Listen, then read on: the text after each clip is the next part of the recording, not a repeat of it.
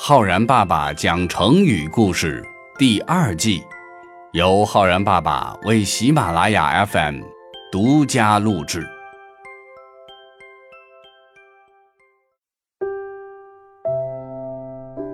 亲爱的小朋友们，我是浩然爸爸。小朋友们，生活中如果两个人志同道合，就能够同心协力的去实现共同的目标。可两个人如果根本不是同道中人，根本无法合作，究竟该怎么办呢？有一个成语呀，可以指明方向，那就是今天浩然爸爸要给小朋友们讲的“分道扬镳”。这要从一次互不相让的争路纠纷说起。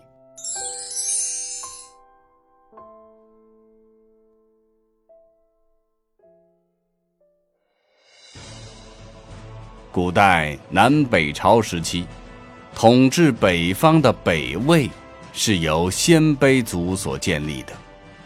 北魏的国都原来在平城，也就是现在的山西大同。后来呢，北魏大有作为的皇帝孝文帝将都城迁到了洛阳。都城迁到洛阳之后，洛阳令。也就是首都的市长元志走马上任。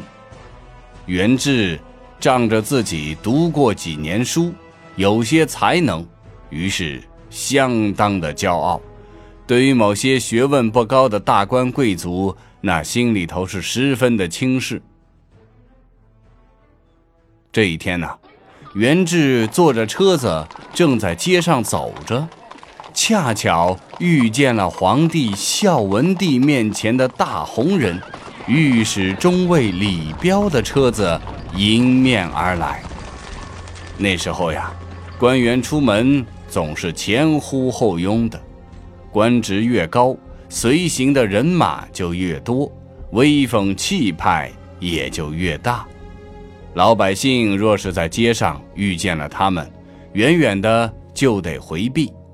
如果是官职比较低的官呢，也得让官职高的官先走；官职大小差不多的，彼此也要客气客气，相互让个道。说起官职大小，元志是个洛阳令，这可比不上李彪这个御史中尉。要知道，御史中尉可是直接向皇帝汇报的人。可是元志瞧不起李彪，于是两个人的车子僵持在街上，互不相让。李彪训斥元志，元志又心头不服，两个人争吵了起来，一直吵到了皇帝孝文帝的面前，让皇帝帮忙评评理。李彪认为自己是御史中尉。元志一个洛阳的地方官，应该给自己让道。元志则认为自己是洛阳的长官，住在洛阳的人都应该归他管，他可不是普通的地方官。孝文帝听了，笑了，他也不想去评判他们两个人究竟是谁对谁错，而是风趣地说：“哈哈哈，这洛阳啊。”还是我这个皇帝的京城呢，所以啊，以后你们在京城里啊，应该分道扬镳，各走各的路，你们说呢？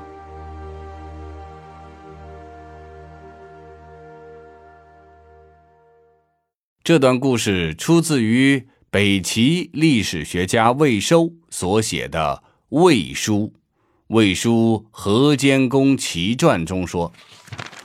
洛阳我之丰沛，自应分路扬镳。自今以后，可分路而行。成语“分道扬镳”也可以说成是分路扬镳，由此而来。镳是套在马的嘴里的马嚼子，用来控制马的行进速度的。扬镳就是指驱动马匹向前进。分道扬镳。意思是分路行走，比喻目标不同，各走各的路，或者各干各的事，互不相干。小朋友们，生活中有人能够同路携手前进，那当然是再好不过的。但如果志不同道不合，那也千万不要强求，分道扬镳，各走各路，可能对任何一方都是件好事。如果说我们要用“分道扬镳”这个成语来造句的话，可以这样说：因为一场误会。大刚和小刚从此分道扬镳，再也不可能合作了。或者说，天下无不散的宴席，同窗十二年，他们终于在毕业的时候分道扬镳，各奔东西。好了，小朋友们，你学会了“分道扬镳”这个成语吗？我是浩然爸爸，我们明天再见哦。